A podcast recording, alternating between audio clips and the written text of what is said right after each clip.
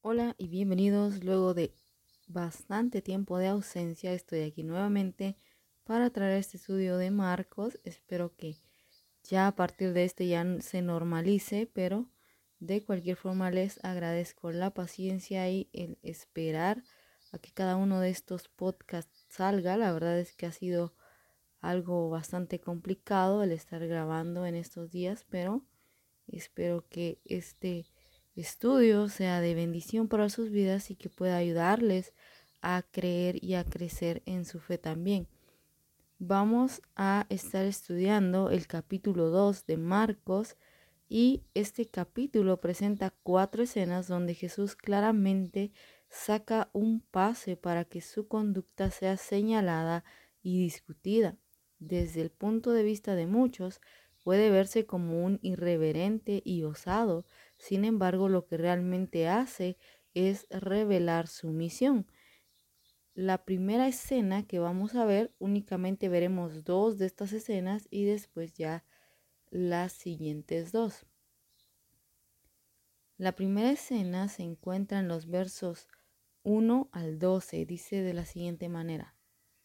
Entró Jesús otra vez a Cafarnaúm después de algunos días y se oyó que estaba en casa e inmediatamente se juntaron muchos, de manera que ya no cabían ni aun a la puerta, y les predicaba la palabra. Entonces vinieron a él unos trayendo un paralítico que era cargado por cuatro, y como no podían acercarse a él a causa de la multitud, descubrieron el techo de donde estaba, y haciendo una abertura bajaron el lecho en que yacía el paralítico. Al ver Jesús la fe de ellos, dijo al paralítico, Hijo, tus pecados te son perdonados. Estaban allí sentados algunos de los escribas, los cuales cavilaban en sus corazones. ¿Por qué habla éste así? Blasfemia dice, ¿quién puede perdonar pecados sino solo Dios? Y conociendo luego Jesús en su espíritu que cavilaban de esta manera dentro de sí mismos, les dijo, ¿Por qué caviláis así en vuestros corazones? ¿Qué es más fácil? ¿Decir al paralítico, tus pecados te son perdonados? ¿O decirle, levántate, toma tu lecho y anda? Pues para que sepáis que el Hijo del Hombre tiene potestad en la tierra para perdonar pecados, dijo al paralítico, a ti te digo, levántate, toma tu lecho y vete a tu casa. Entonces él se levantó enseguida y tomando su lecho salió delante de todos, de manera que todos se asombraron y glorificaron a Dios diciendo, nunca hemos visto tal cosa. Esta escena nos presenta a Jesús sanando y perdonando los pecados de un hombre. Esta historia es una de las que siempre ha llamado mi atención dado que eran cuatro amigos dispuestos a hacer lo que fuera necesario para ayudar a este amigo suyo. Y esto es impresionante porque la narración nos dice que no había manera de acercarse, pero ellos ven una posibilidad donde otros quizás solo vieron un impedimento para que el paralítico recibiera su milagro. Algo a destacar es que en aquel tiempo las casas de un solo nivel tenían techos de palma entrelazados y fundidos con lodo. Esto iba sobre unas vigas que servían para detener el peso y lo que permitía que fuera seguro caminar sobre él. Para llegar arriba había una escalera a un lado de la casa, así que los amigos cargaron al paralítico en su camilla y excavaron el techo. No sé si esté bien dicho excavaron, pero eh, eso fue lo que ellos hicieron. Lo que ellos hicieron fue romper el techo con, con algo, porque como les había comentado, estaba fundido con lodo. Entonces lo que tuvieron que hacer fue romper el techo para poder introducir así a su amigo. Como podemos imaginarnos, esto acaparó totalmente la atención, ya que el suceso no fue tan simple como puede leerse. Si queremos tener un panorama general de la audiencia, podemos ver Lucas 5:17. Este pasaje nos dice que entre la multitud estaban los fariseos y doctores de la ley de todas las aldeas de Galilea, de Judea y Jerusalén. Los asistentes son la confirmación de la popularidad de Jesús. Al mismo tiempo, ellos aún no están en su contra en un 100%, pero a partir de aquí me parece que se desata la polémica y da inicio a lo que será un escenario con enfrentamientos debido a otras situaciones parecidas a esta. También en Lucas me gusta que el texto añade que el poder de Dios le acompañaba, es decir, el poder de Dios acompañaba a Jesús. Lo siguiente que ocurre en la narración de Marcos es que Jesús ve con agrado lo que hacen. Su fe en Él es tan grande que están dispuestos a romper un techo. Esto me enseña que nuestra fe puede ayudar a recibir un milagro o la respuesta a una petición de otra persona. En verdad el texto no dice que el hombre haya hablado, lo que grita desesperadamente por ayuda son las acciones de sus amigos por lo cual tampoco hay preguntas, únicamente perdón y sanidad divina. Los versos del 5 al 8 nos dan una clara muestra de la omnisciencia de Cristo, que supo lo que ellos pensaban, y es que humanamente este pensamiento de los fariseos y doctores de la ley podía ser comprensible, porque el perdón de pecados se daba por medio de sacrificios como lo mandaba la ley. Además, esta declaración de perdonar pecados era autoatribuirse autoridad divina. Aquí es donde inician los enfrentamientos entre él y los fariseos y personas dedicadas al estudio de la ley. Porque, aunque nosotros sabemos que Jesús es el Hijo de Dios, el enviado de Dios, el Salvador del mundo, los fariseos, los escribas y doctores de la ley, que también debieron saberlo debido a las señales y a todo lo que estaba ocurriendo, estaban cegados en su conocimiento, cegados en las leyes que ellos mismos habían agregado a la ley de Moisés.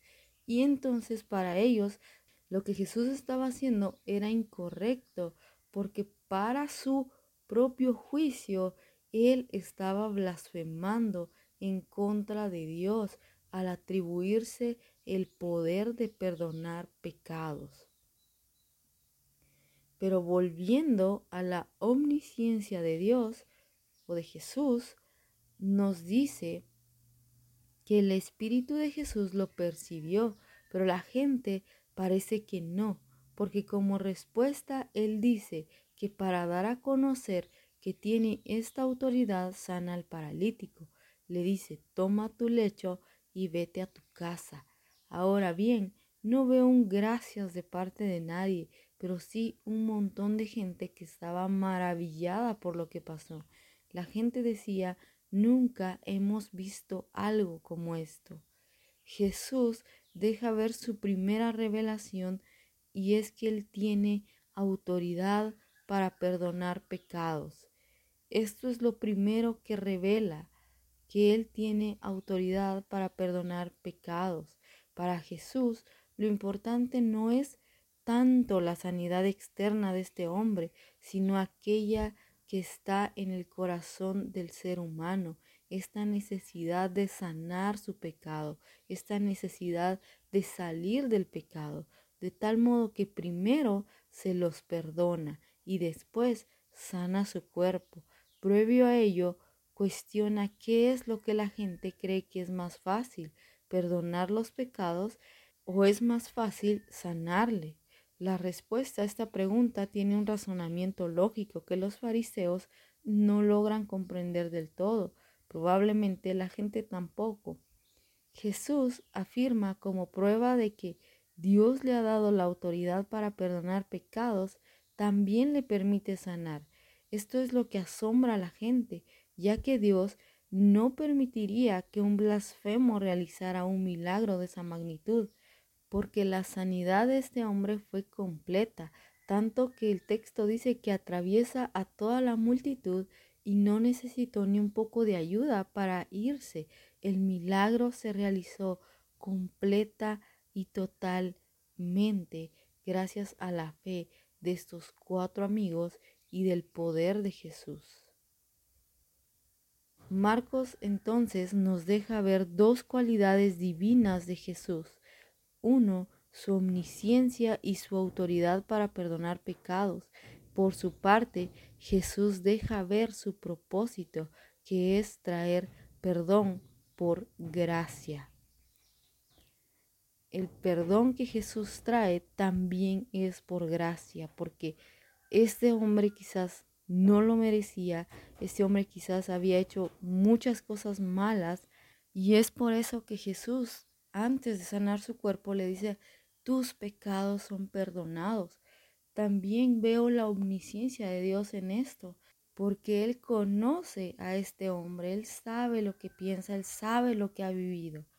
Jesús le da a este hombre la oportunidad de una vida nueva, y es probable que ante todo esto Él haya quedado sin palabras, haya quedado asombrado por todo lo que ocurrió, y los amigos aún más, pero sobre todo la fe de ellos ayudó a su amigo a salir adelante de este problema.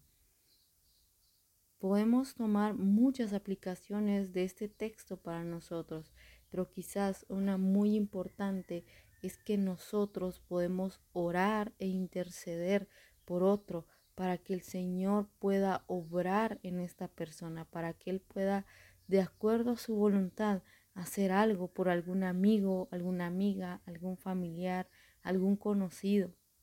Tal vez esta persona no conozca de Jesús, tal vez esta persona no sepa aún del poder y de lo maravilloso que es y de su obra redentora, pero nosotros podemos orar por esta persona para que le conozca y para que pueda saber de lo maravillosa que ha sido su gracia derramada sobre todos nosotros. Volviendo al punto entonces de Marcos, podemos ver la revelación de Jesús y de su propósito, traer perdón por gracia.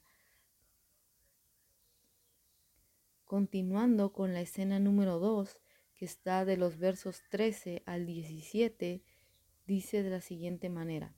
Después volvió a salir al mar y toda la gente venía a él y les enseñaba.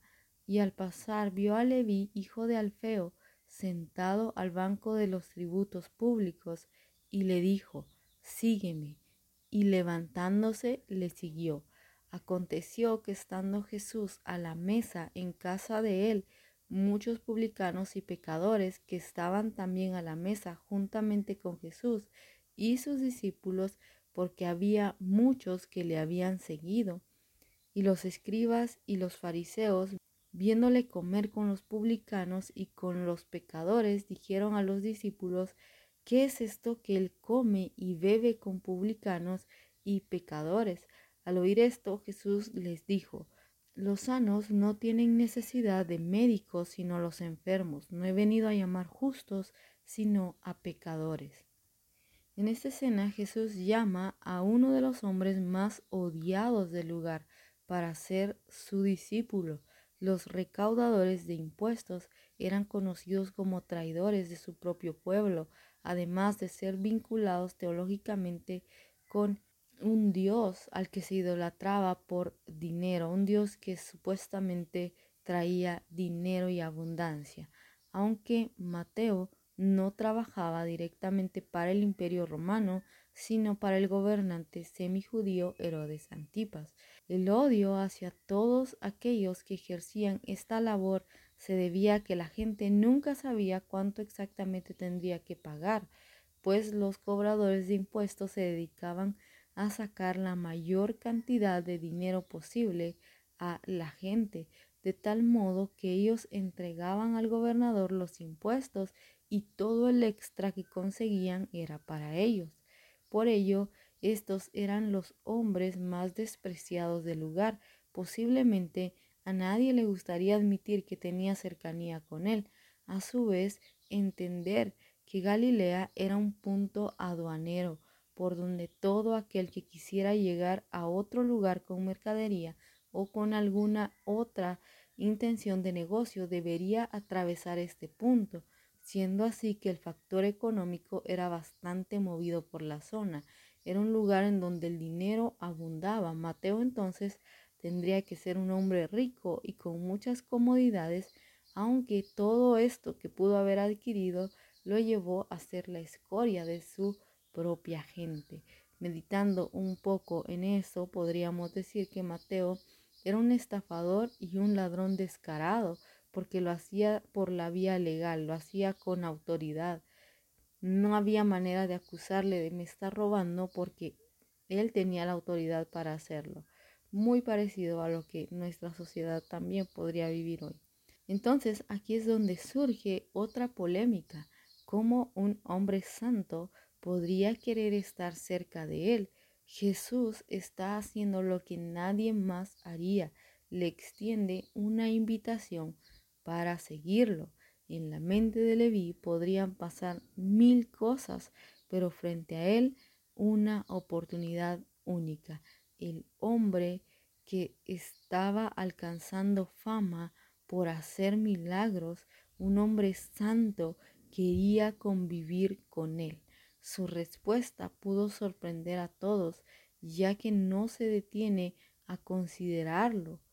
Quería convivir con él. Su respuesta pudo sorprender a todos, ya que literalmente se levanta, lo deja todo y lo invita a su casa. Para Mateo esto significó liberación total, así como el abandono de lo que tenía porque una vez que un recaudador abandonaba su trabajo, no había manera de recuperarlo. Una vez que un recaudador de impuestos decidía abandonar su puesto, ya no había vuelta atrás, ya no había manera de rectificar esto, a diferencia de los pescadores que podían y que de hecho cuando Jesús es crucificado y después de, de haber sido enterrado, ellos vuelven a su antiguo oficio, vuelven a pescar. Mateo a partir de aquí sabe que esa oportunidad para él ya no existe más. Los peces seguirán en el mar, las barcas seguirán disponibles. Algunos de los discípulos tenían negocios familiares. Lo único que tenían que hacer era volver y decir necesitamos una barca, necesitamos volver a pescar y su familia probablemente les iba a proveer de los recursos para que ellos pudieran volver a su antiguo oficio. Pero para Mateo esto es el final de todo. Para Mateo no habrá una segunda oportunidad. Para Mateo es simple. Mateo deja su trabajo, Mateo sigue a Jesús. Para Mateo no hay vuelta atrás. A partir de aquí, Mateo toma una decisión abismal entre su antigua vida y su ahora nueva vida. Él vio una oportunidad única en Jesús. Vio la oportunidad de ser aceptado, de ser redimido, de ser cambiado y la tomó. Me impresiona porque ni siquiera se detiene a pensar cuánto dinero tengo, eh, qué va a pasar si me voy, este, cómo este hombre me está llamando. No, simplemente escucha la palabra, sígueme. Y de inmediato se levanta y lo abandona todo por Jesús. Otro aspecto importante de esta historia es que incluso puede hacerse un contraste entre la decisión de Mateo y del joven rico. Recuerdan, este hombre se va triste por no poder dejar sus bienes, mientras que Mateo descubre el gozo y la plenitud de seguir al Hijo de Dios. Volviendo a la historia, por supuesto podemos ver que al entrar a la casa de este hombre, otros que se dedicaban a lo mismo le acompañaron, otros recaudadores de impuestos. La gente que el texto dice pecadores, habla de personas que se dedicaban al mismo trabajo o a un trabajo similar al que Mateo tenía, porque esta era la manera en la que el pueblo los identificaba, eran los pecadores, porque le robaban a su propio pueblo y traicionaban a su propia gente. Aquí hay otro dato que me llama la atención. Los fariseos acusaban a Jesús de estar con pecadores, pero ¿acaso no estaban ellos en el mismo lugar? compartían el mismo espacio. La diferencia a mi juicio, es que Jesús hablaba con ellos mientras que los fariseos están comiendo y bebiendo, mientras están criticando a todos desde un punto un poquito más lejos, donde ellos no están al 100% conviviendo con ellos, pero sí les están viendo. Si yo puedo ver a alguien comiendo en una mesa, platicando con otros, quiere decir que estoy dentro de ese lugar. No es posible que alguien vea con tanta gente a un solo hombre desde un punto más lejano. Tiene que tener cierta cercanía con el lugar. Ellos manejaban una santidad extraña porque recibían lo que estos pecadores ofrecieron de comer, pero no querían ser vinculados con ellos. Es como si alguien invitara a un restaurante a su amigo o a su familia, pero esta persona a la que invitan a comer no quieren ser vinculados con ellos o con él o con ella, con quien está invitando. Entonces busca el lugar más lejano en la mesa, el lugar que esté más lejos, como tratando de aparentar que tal vez fue invitado o fueron invitados por alguno de los otros que están ahí.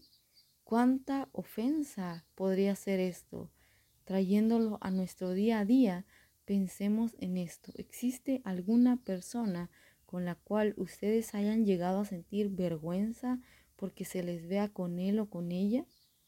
No es lo que pasa cuando un pastor o figura pública cristiana aparece en una foto o es vista con alguien que no lo es y que tiene antecedentes bastante cuestionables? ¿Será que nosotros no nos ponemos en la posición de los fariseos?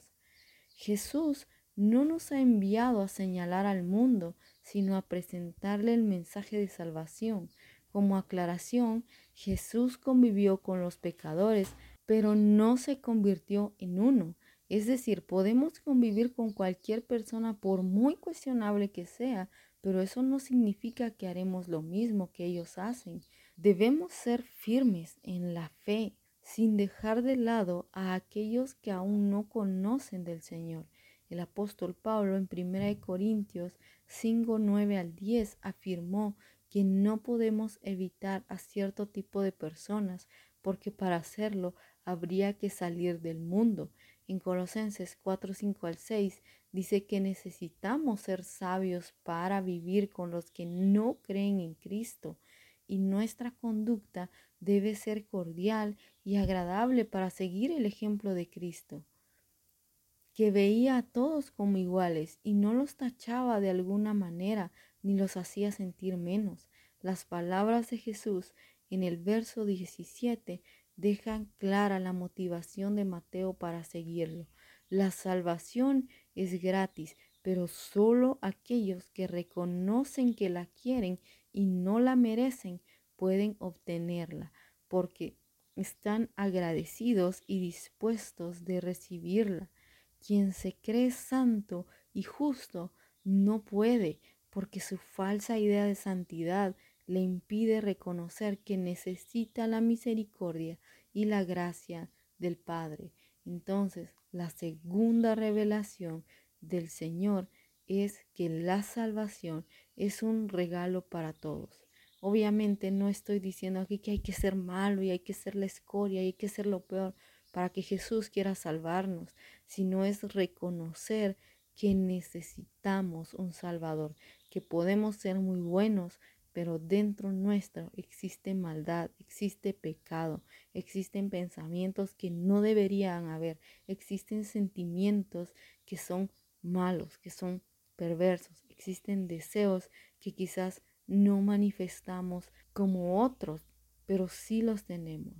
Estoy hablando de celos, de envidias, de repente de algún rencor, de ira, de algún sentimiento, alguna cosa. Quizás nosotros podemos ser muy buenos, muy nobles, pero esto no quiere decir que nosotros tengamos la capacidad de autosalvarnos.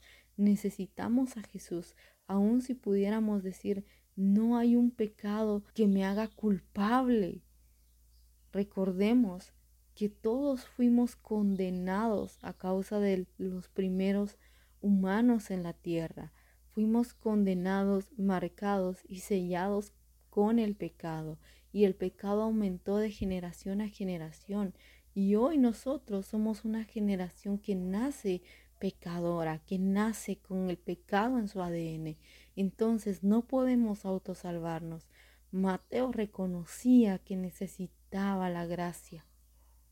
Los fariseos consideraron que su religión, que su actuar aparentemente les podía salvar, cuando en realidad esto no es así. Y Jesús lo sabe y Jesús se lo dice. Los sanos no tienen necesidad de médico. ¿Quién negándose a tener una enfermedad va a decir voy a ir al médico? ¿Quién está tan loco también para decir no estoy enfermo cuando tiene un dolor que lo está agobiando y lo está matando quizás?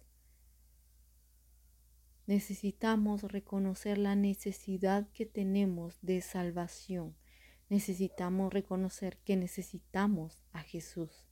Entonces, la segunda revelación del Señor aquí es que la salvación es un regalo para todos. Así es que aceptemos este regalo. Dos cosas que vemos en estas dos historias, que podríamos ver muchísimo más, pero quise enfatizar en estas dos. Uno, Jesús trae perdón y salvación, pero en la primera historia nos enfocamos solo en que Jesús trae perdón por gracia. En la segunda vemos que Jesús trae salvación y la salvación es para todos, igual que el perdón, pero necesitamos reconocer que no podemos solos, que le necesitamos a Él. Que el Señor les bendiga.